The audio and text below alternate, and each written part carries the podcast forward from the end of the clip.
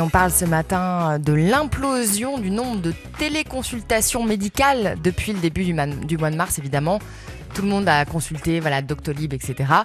100 fois plus en quelques semaines. On a posé cette question aux enfants ce matin. C'est quoi le travail d'un docteur? Ça consiste en quoi?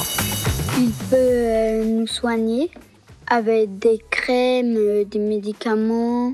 Il nous fait un vaccin contre la grippe.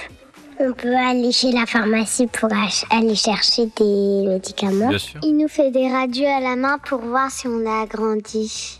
Il nous ouvre le ventre et, et après il recourt quand il a enlevé la maladie. Bien sûr, c'est Ça, c'est bien. la part du site, le dernier. C'est hein. superbe, c'est ça.